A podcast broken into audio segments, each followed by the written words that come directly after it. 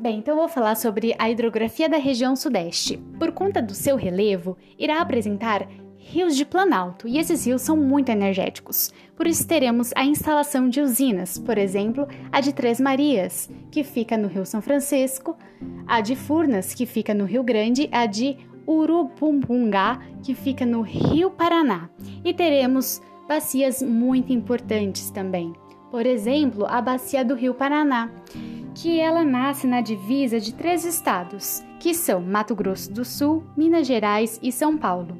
Nessa bacia, nessa bacia destaca-se o rio Parapanema, Tietê como afluentes e os rios Paranaíba e Grande como formadores do Rio Paraná. A Bacia do Paraná integra a Bacia Internacional do Rio da Prata. E também teremos o Rio São Francisco, que nasce na Serra da Canastra, em Minas Gerais, e desloca-se para a Bahia. Na região sudeste, nós teremos um problema nos rios, que eles sofrem com assoreamento por conta da retirada da mata ciliar para se realizar atividades agropecuárias.